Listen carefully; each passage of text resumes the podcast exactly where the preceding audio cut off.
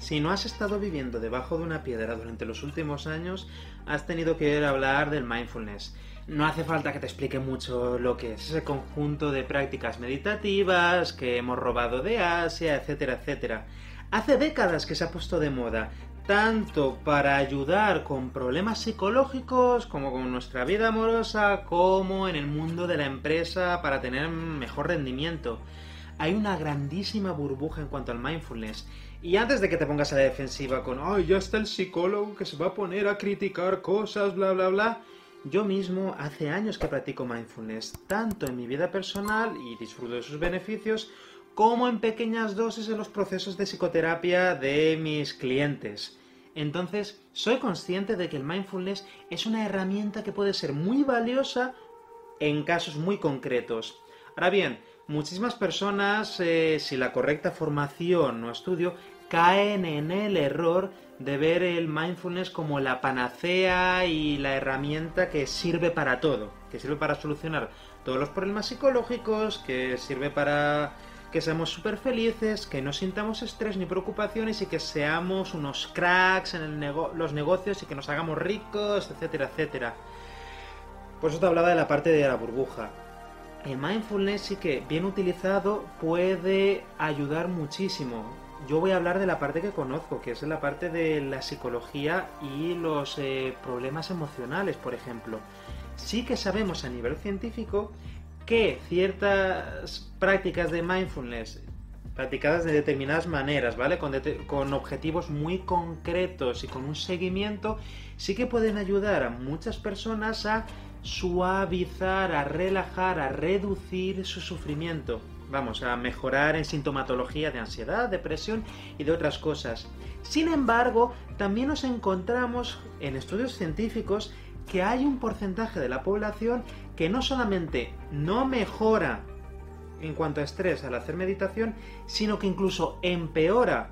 Claro, esas personas que vemos eh, pues en libros de autoayuda, en redes sociales, que viven de vender libros de meditación, de dar talleres, etcétera, tienen un clarísimo interés económico. Entonces, esas son las personas menos probables para contarnos o enseñarnos también en qué casos el mindfulness o la meditación no sirven para todo o no ayudan o incluso cuáles son los casos de riesgo en qué tipo de situaciones debemos ir con cuidado o incluso para qué tipo de personas no está recomendada para nada la práctica del mindfulness. En eso me voy a centrar en este vídeo. El primer problema con el mindfulness es el de las expectativas y el hype que se le pone.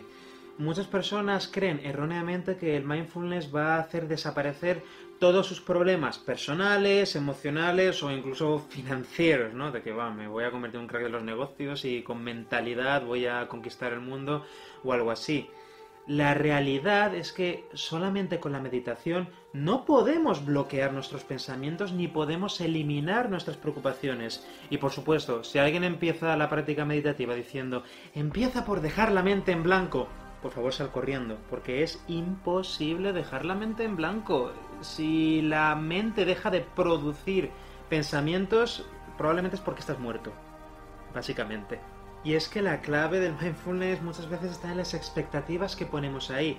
Si una persona empieza a practicar mindfulness o cualquier variante de meditación esperando que con eso vaya a eliminar sus preocupaciones, a ser capaz de bloquear sus pensamientos eh, más desagradables o estar contento, tranquilo todo el día, lo más probable es que esa persona se encuentre con muchísima frustración, que además le impida pues eh, practicar correctamente los ejercicios de mindfulness. También nos encontramos con algunos casos de personas que experimentan eh, episodios temporales de despersonalización, psicosis, ataques de pánico, ansiedad, sintomatología depresiva, etcétera, etcétera. Con esto no estoy diciendo que esto le ocurra a todo el mundo, por supuesto, es un pequeño porcentaje, pero sí que es para hacernos pensar. No todo es de color de rosa y el mindfulness no es una herramienta que sirva para todos los casos, para todo tipo de problemas. Pensar que el mindfulness por sí solo va a solucionar tus problemas de ansiedad, de depresión o de pareja es un absoluto error. porque probablemente te vas a llevar una decepción y va a impedir que pues va, acudas a otros tipos de ayuda, como puede ser un correcto proceso terapéutico. Sí que nos encontramos a nivel científico que eh, se ha demostrado científicamente que el mindfulness puede ser una herramienta muy poderosa que puede ayudar a reducir el sufrimiento en determinados casos, puede ayudar a reducir sintomatología ansiosa o depresiva o, o incluso ataques de pánico en determinados casos. Ahora bien, hablando de ataques de pánico, eh, ¿qué pasa con esas personas que han tenido ataques de pánico mientras hacían meditación o mindfulness o estaban en un retiro de varios días de meditar, etcétera, etcétera? Claro, por ejemplo, con el tema de los ataques de pánico, eh, de manera muy simplificada, etcétera, una persona cuando está teniendo ataques de pánico, en gran parte es porque está teniendo una hipervigilancia hacia eh, sensaciones corporales, pensamientos, etcétera, etcétera. Es decir, primero el contexto pues produce una situación estresante de por sí para la persona. Entonces la persona se estresa se estresa, se activa la respuesta natural de estrés y una serie de marcadores y de sensaciones a nivel físico, etcétera, etcétera.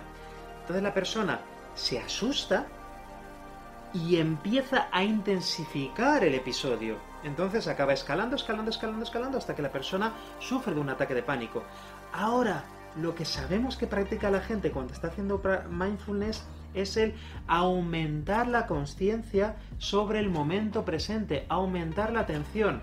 Entonces, si una persona que ha estado experimentando ataques de pánico se pone a hacer mindfulness sin una correcta preparación, sin un correcto trabajo previo con las creencias que mantienen, o bueno, que, que generan o que activan el problema de los ataques de pánico, nos encontraremos que esa persona va a aumentar su hipervigilancia y va a provocarse ataques de pánico. Sí, ahora me diréis que en terapia es algo que incluso hacemos. Hay veces, muchas veces que hay una parte que llamamos en general proceso de exposición en que vamos a ayudar a la persona a autoprovocarse mini ataques de pánico para ir entrenándose, ir suavizándolos, ir acostumbrándose, perdiéndoles el miedo y al final desactivarlos de alguna manera. Esto ya es un proceso más complejo que explicaré en otros vídeos si me da. ¿Te está gustando este episodio? Hazte fan desde el botón apoyar del podcast de Nivos. Elige tu aportación y podrás escuchar este y el resto de sus episodios extra. Además, ayudarás a su productor a seguir creando contenido con la misma pasión y dedicación.